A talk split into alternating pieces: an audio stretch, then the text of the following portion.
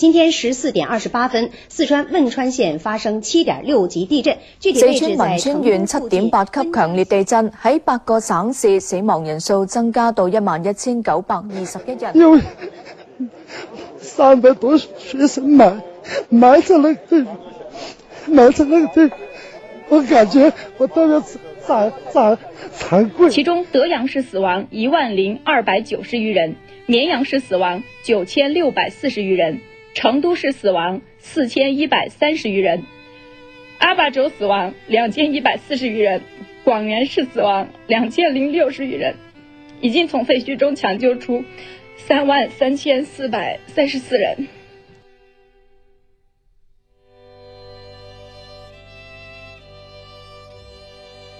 二零零八年五月十二号下午两点二十八分零四秒，四川汶川发生八级地震。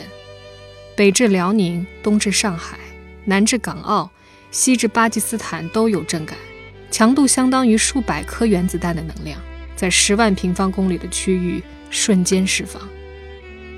在那个智能手机还没普及、新浪微博尚未出现、上网依靠三 G 流量的时代，天涯论坛和百度李毅吧最早出现帖子询问：“是不是地震了？”二十多分钟之后。两点五十二分五十二秒，新华社发出快讯确认：强烈地震发生在四川境内。这是新中国成立以来震级最高、破坏性最强、波及范围最广的地震，重创约五十万平方公里，严重受灾地区十三万平方公里，六万九千二百二十七人遇难，一万七千九百二十三人失踪。三十七万四千六百四十三人受伤，直接经济损失八千四百五十一亿元。十年过去，藤蔓覆盖校舍，新城代替旧址，可汶川依然是亲历者心中永远的痛。十年了，我们到底应该怎样纪念地震？怎样记忆灾难呢？想起两年前唐山大地震四十周年纪念日的时候，在《新京报》上读到过的一段话：回望这场灾难，不是为了以灾难纪念灾难，以一种痛去承接另一种痛，而是为了于温故中缅怀那被灾难夺去的一个个曾盛开的生命，也感受欲于向死而生中的人性力道和人事目的的分量。逝者为生者承担了死亡，生者承担灾难的记忆，举凡天灾莫不如此。唐山大地震过去整整四十年了，中国社会已经发生了巨大的改变。当年出生的婴儿，如今也进入了不惑之年。历经四十年的风雨，我们发现，人性才是可以穿越一切的价值。对个体价值的守护，才是我们面向一切灾难的起点。所以，同样的，面对汶川地震，反思和纪念，它的第一主角，只能是人。这段时间读了很多关于震区回访的报道，《南方人物周刊》记者魏毅的作品《五月十二日里的十年》尤其打动我。因为他对人的打量细腻、深情又冷静。十年前，魏毅就设想着要在十年后回访震区。他认为，一个巨大的灾难要放到足够长的时间里，它的影响才会逐渐显露出来。他说：“没想到的是，十年之后的心情比十年之前更难受。时间的距离远了，你才更明白时间对于此地的意义。”时间在这儿是快的，他们急急埋首于工作；时间在这儿又是慢的，他们在永续的伤痛之中。外在的变化显而易见，最难看到的是人的内心。卫一的报道近两万字，回访的近三十个对象里，有两个让我印象极深的人物。一位是当年对镇区进行过心理援助的心理咨询师贾幼春。后来，她和丈夫都患上了创伤后延迟性精神障碍，两个人经常吵架，最后离婚。一位是每年都会通过挂横幅来纪念逝去儿子的母亲程新凤。她在横幅上写的那些信，告诉观看者，地震有多剧烈，母爱就会有多深痛。贾又春的工作是让人们淡忘掉地震的痛苦，可他和家人却因此陷入了未曾预料的痛苦。程新凤不断地通过横幅向上苍述说自己的痛苦，伤口才能暂时得到麻木。这是魏毅十年回访的两条线索：试图忘记和试图记住，就这么矛盾而统一地出现在镇区人的身上。原因是根本忘不了。魏毅说，他在夜行的汽车里听到贾幼春的讲述，顿时觉得周围的空气仿佛变成了深谷，谷底开满了黑暗的花朵。这十年间的采访，他看到许多痛苦世界的真实花朵。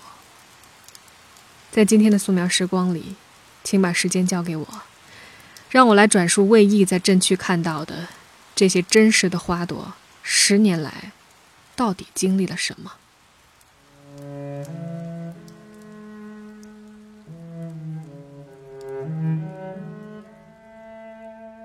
十年之后，在那块悬挂在北川毛坝中学乱石队前的横幅上，贺川依然活着。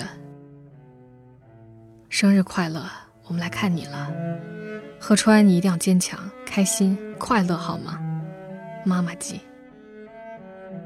横幅除了文字，还有一张水果蛋糕的照片。贺川妈妈留在上面寻找儿子的电话，跟十年前一样没有变化。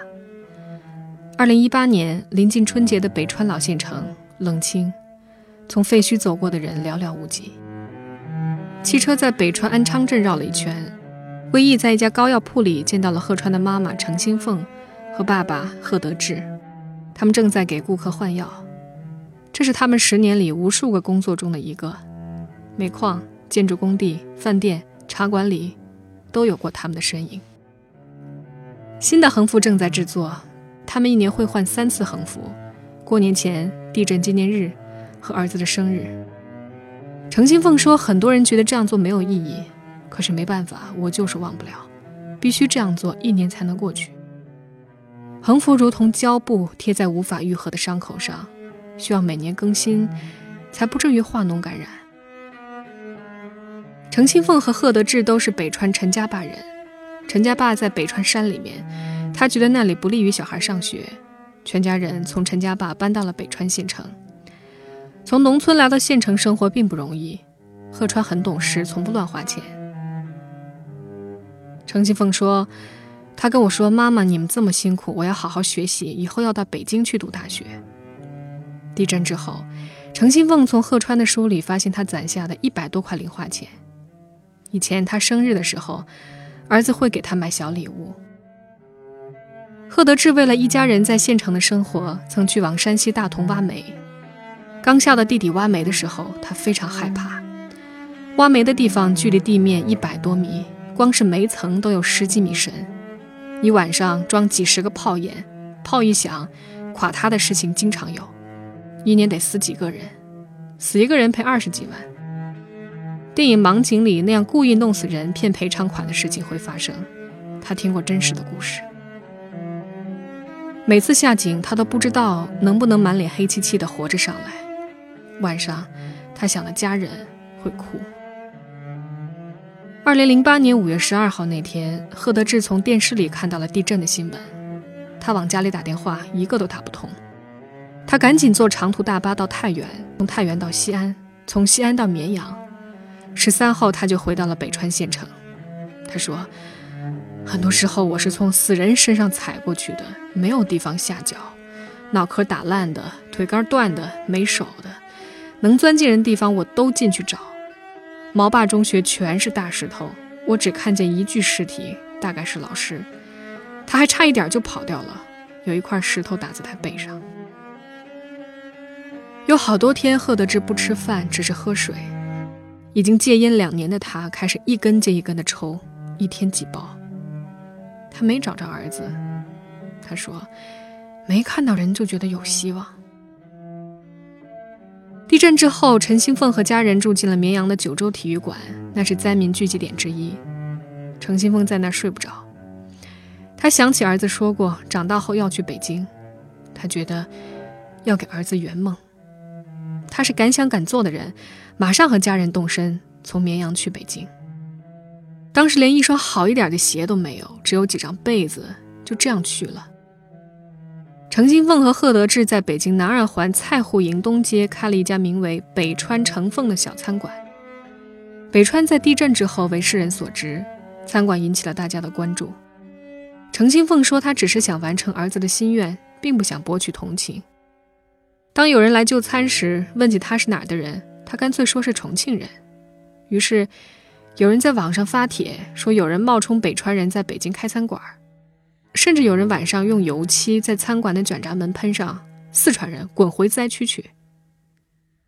好心人也不少，把原来的字涂掉，写上“北京欢迎你”。有的人还给他们捐款。工商部门认为店名有悖于县级以上行政区划，不得用作字号，没给他们办理营业执照。在北京奥运会到来之前，他们关掉了餐馆，回到了北川。回到北川后，程新凤去到毛坝中学的废墟，那里当时并不像现在这样有纪念的平台。他想念儿子，想跟儿子说话，他就写了一封信，制作成横幅，挂在了废墟里倒塌的一辆吊车上。过了一段时间，他经过那儿，发现横幅没了。他差不多跑遍了北川的有关部门去找横幅。我问他们：“我给儿子挂横幅有错吗？”他们说没有。我问他们是你们取的吗？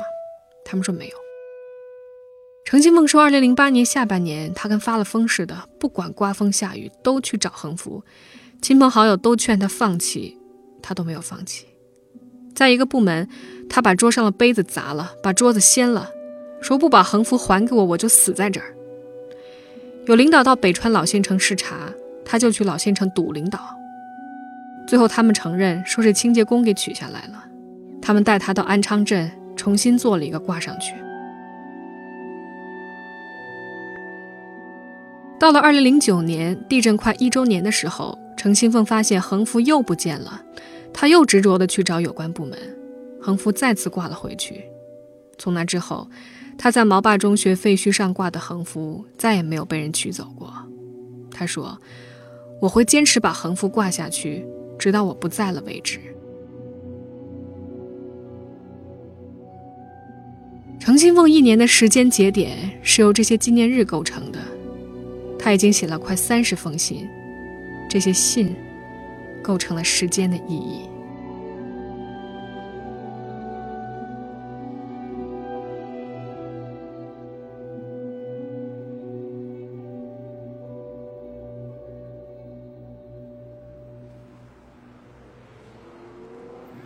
成都，一辆汽车在十字路口停了下来。半个小时过去了，汽车仍在原地没动，周围车水马龙。贾又春问开车的来访者：“为什么停下来？”来访者说：“我不知道应该走哪条路，走原来这条路回家就保险一点，另外一条路近一些，但是不知道能不能左转，不能的话就要绕很远。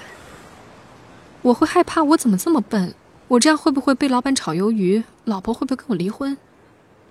来访者感到头疼，脑袋像豆花摇散了一样。贾又春是心理咨询师，在这个行业一般不把病人叫病人，而是称为来访者。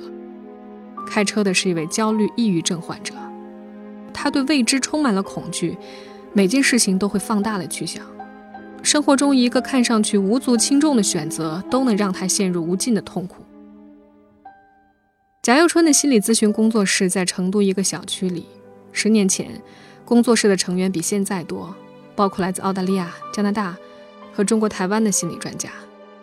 台湾来的心理咨询师原本租住在十五楼，找房子的时候，台湾人跟房东开玩笑说：“楼层这么高，要地震了怎么办？逃跑都麻烦。”房东说：“我们这儿可没地震。”彼时是二零零七年下半年，几个月之后的零八年五月十二号，这栋楼如同被电击的人一样。剧烈颤抖。大楼平静下来之后，地震的惨状逐渐被大家所知。台湾专家参加过九二幺地震的心理援助，众人商量，可以进入灾区做志愿者。贾又春和丈夫关山月加入其中，进入北川，在那儿工作了三年。这一次，当魏毅请贾幼春一起去北川回访的时候，他有些犹豫。一天之后，他回了微信，答应跟着去北川。此时，距离狗年春节只有不到一周的时间。来到擂鼓镇，贾幼春四处打听杨富贵和他的孙子孙女的下落，他想见到他们。二零零八年十一月十五号，地震刚刚过去大半年，擂鼓镇发生一起惨案，在镇上开服装店的杨老板用刀砍死妻子之后自杀身亡。他们十三岁的大儿子杨涛是第一个发现父母去世的人。惨案发生的当天，当地的一位老师打电话给贾幼春，说让他赶快去看看能不能帮助这两个小孩。贾幼春记得当时的情形。杨涛沉默地坐在一张木凳上，眼神里流露出恐惧和悲伤。贾幼春只是默默看了几分钟，然后离开了。此时此刻，任何的辅导介入都为时过早，包括好心人的到访都是对他的打扰。此后，贾幼春和另外一位咨询师来到杨家，妹妹杨林可能还小，对父母的死亡还没有多大的认识，很快就和他们玩起来。哥哥沉默，一个人待在房间不出来。爷爷杨富贵去叫他吃饭，他问爷爷：“爸爸为什么要杀死妈妈？”这是那天贾幼春听到他说的唯一一句话。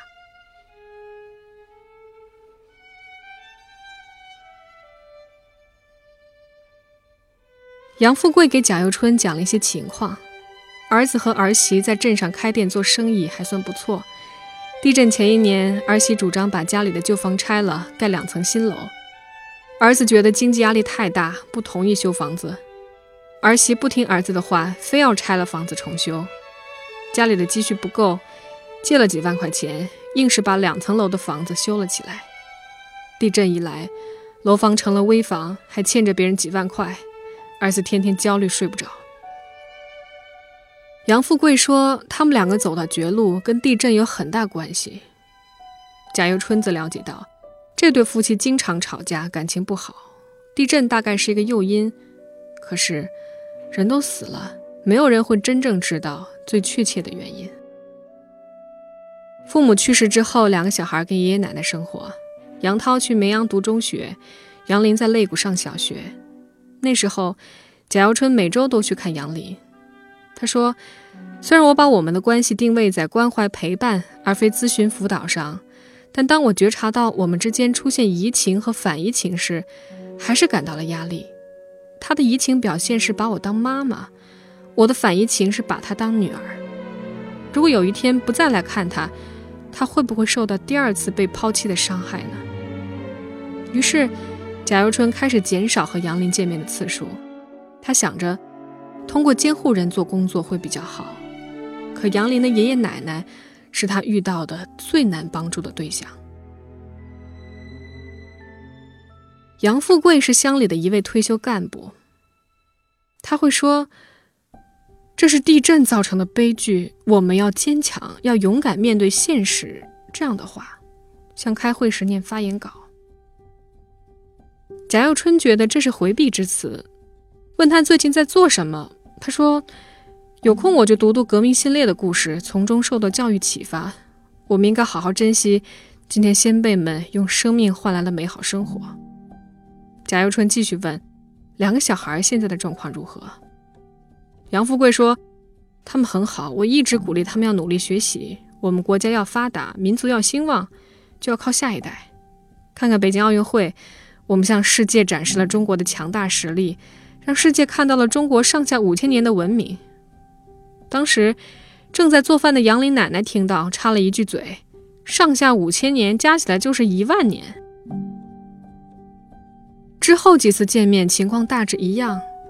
贾幼春有些焦虑，他反省自己在对这家人进行咨询时，有时退缩，有时又过分主动。他说：“可能是源于内心深处对灾难的无助。”以及对死亡的恐惧，于是他暂时停止了对杨家爷爷的帮助，给他留了电话，告诉他，在他需要帮助的时候可以打电话给他。这一次回访，在擂鼓镇上打听了很久，他们才找到杨家新的住所。贾幼春已经七年没来过这儿了。看门的是杨涛，他已经不认识贾幼春了。小伙子很警惕地看着他们。他给爷爷打电话，要他回来。杨涛说：“妹妹不在家，她原来是在北川中学读书，后来转到绵阳读艺校，学的钢琴。”贾幼春问：“妹妹现在怎么样？”他说：“她脾气怪，没法接触，沟通很困难。当年也只有我妈妈能管住她。”贾幼春问：“你感觉到这几年有什么变化？”他说：“还好吧。”这是杨涛那天下午说的最多的一句话。杨涛会随时想起父母。他说：“理解也谈不上，还好当时什么情况都不晓得，发生了就发生了。”他是第一个发现父母惨死的人。贾耀春觉得，那个场景肯定是忘不了的。杨富贵回到了家里，他今年七十二岁了。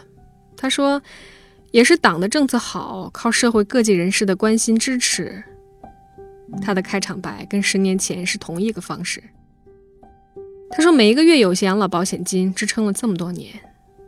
孙女学钢琴，他其实并不赞同。年龄大了，学钢琴有点难，但这是他的选择，有什么法子，只有让他选择。”在北川，很多人出去旅游。杨富贵觉得旅游也不是办法，他不愿意跑远了，对旅游不感兴趣，去到那些风景名胜也看不出什么名堂来。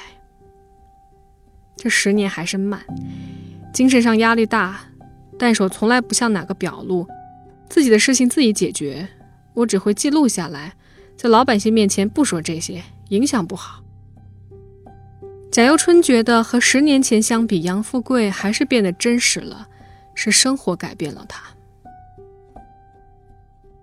贾幼春给杨富贵又留了电话，说有什么需要帮助就找他。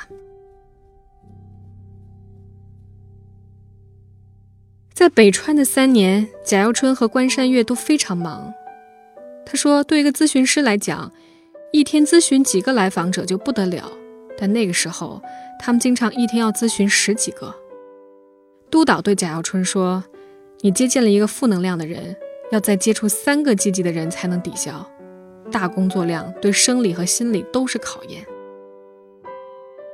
二零零八年底，连续的工作让贾又春想逃离，他离开工作场所，随便找了一户农民家，请求他们让他在那儿休息一天。两位老人请他进门，他不管屋里是否脏乱，倒头就睡，睡了整整一天一夜。后来医生告诉他，这是精疲力竭综合症。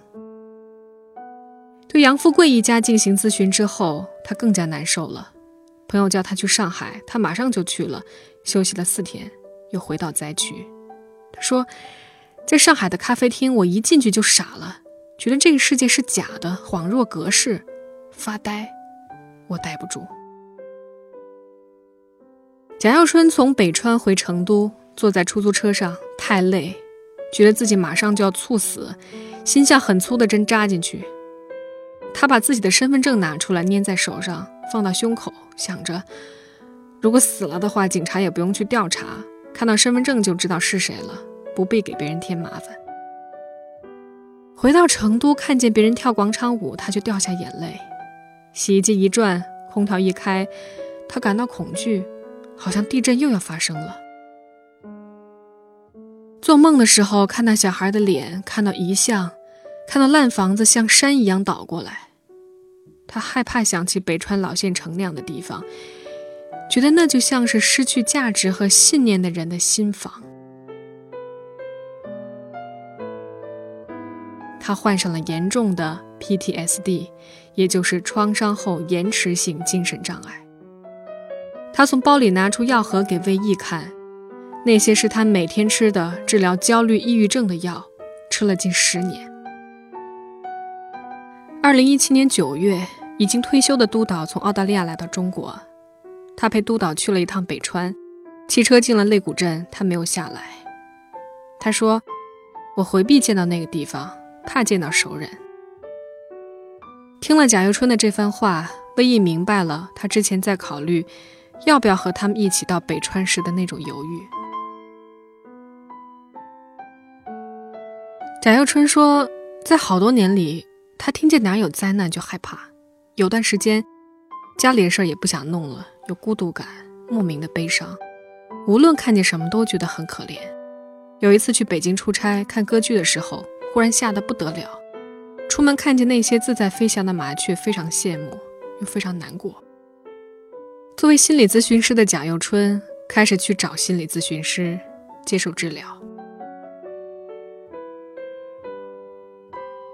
魏毅想起贾又春的丈夫关山月也是心理医生，于是问他：“那你的丈夫呢？”其实，他也得了 PTSD，比我还严重。严重到什么程度？他经常半夜起来大喊：“地震了，地震了！”我带他去看病，医生开了药，他把药扔了，说有副作用，不吃。魏毅看过贾又春在多年前的文章里对丈夫的描述，在肋骨镇，他们那么热情的去帮助那里的人。贾幼春说，他本来是个非常温和的人，还挺幽默。现在完全是另一个人，对什么都没有热情，对什么都不感兴趣。别人不会理解他的，我理解他。我们像一个容器，被放得太满了，我们成了光影交错的人。光影交错，就是优点和弱点都那么明显。这个结果对他的家庭来说是可怕的。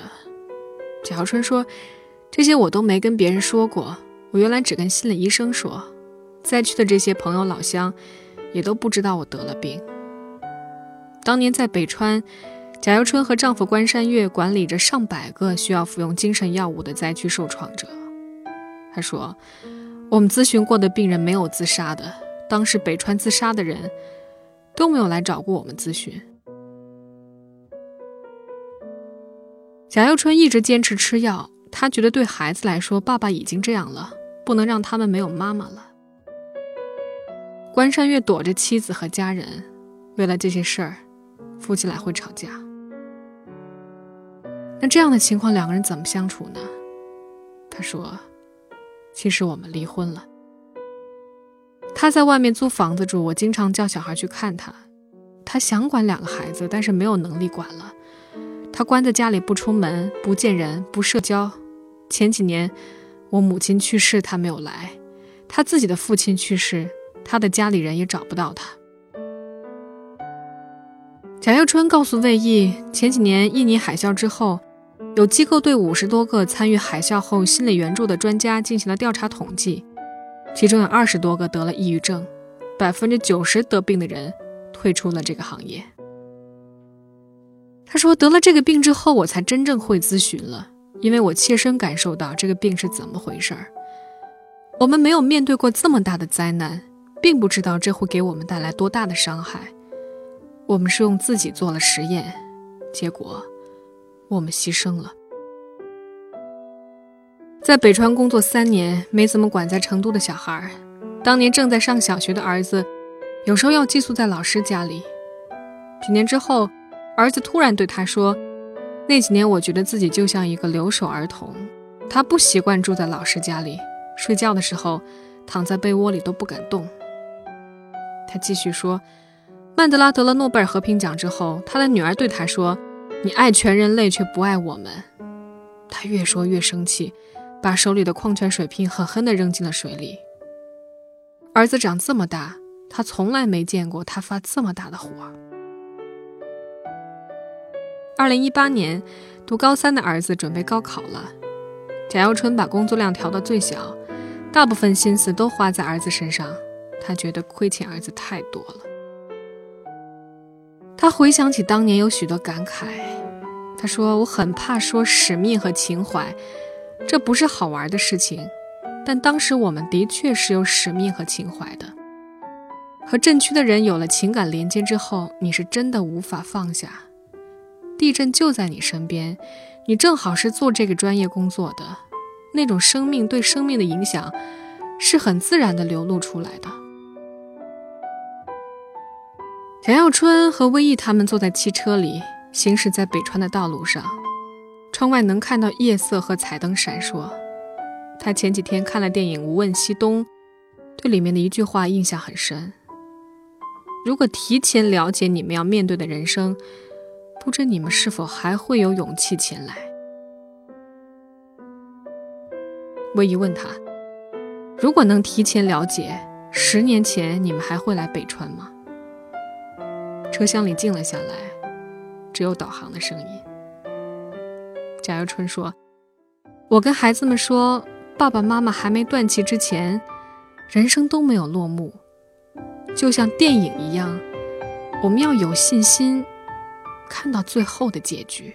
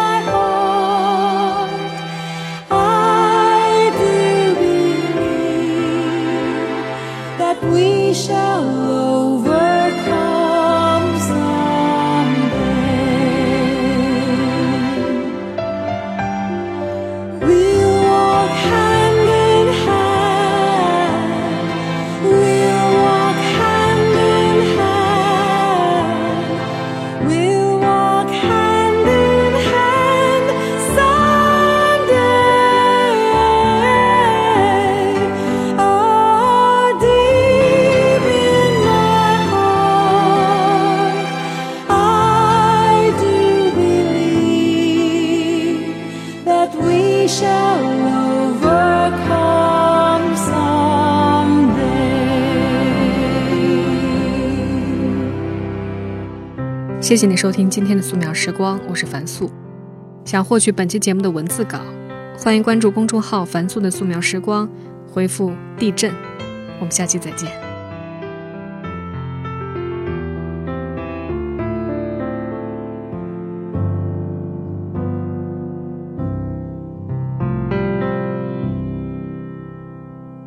We shall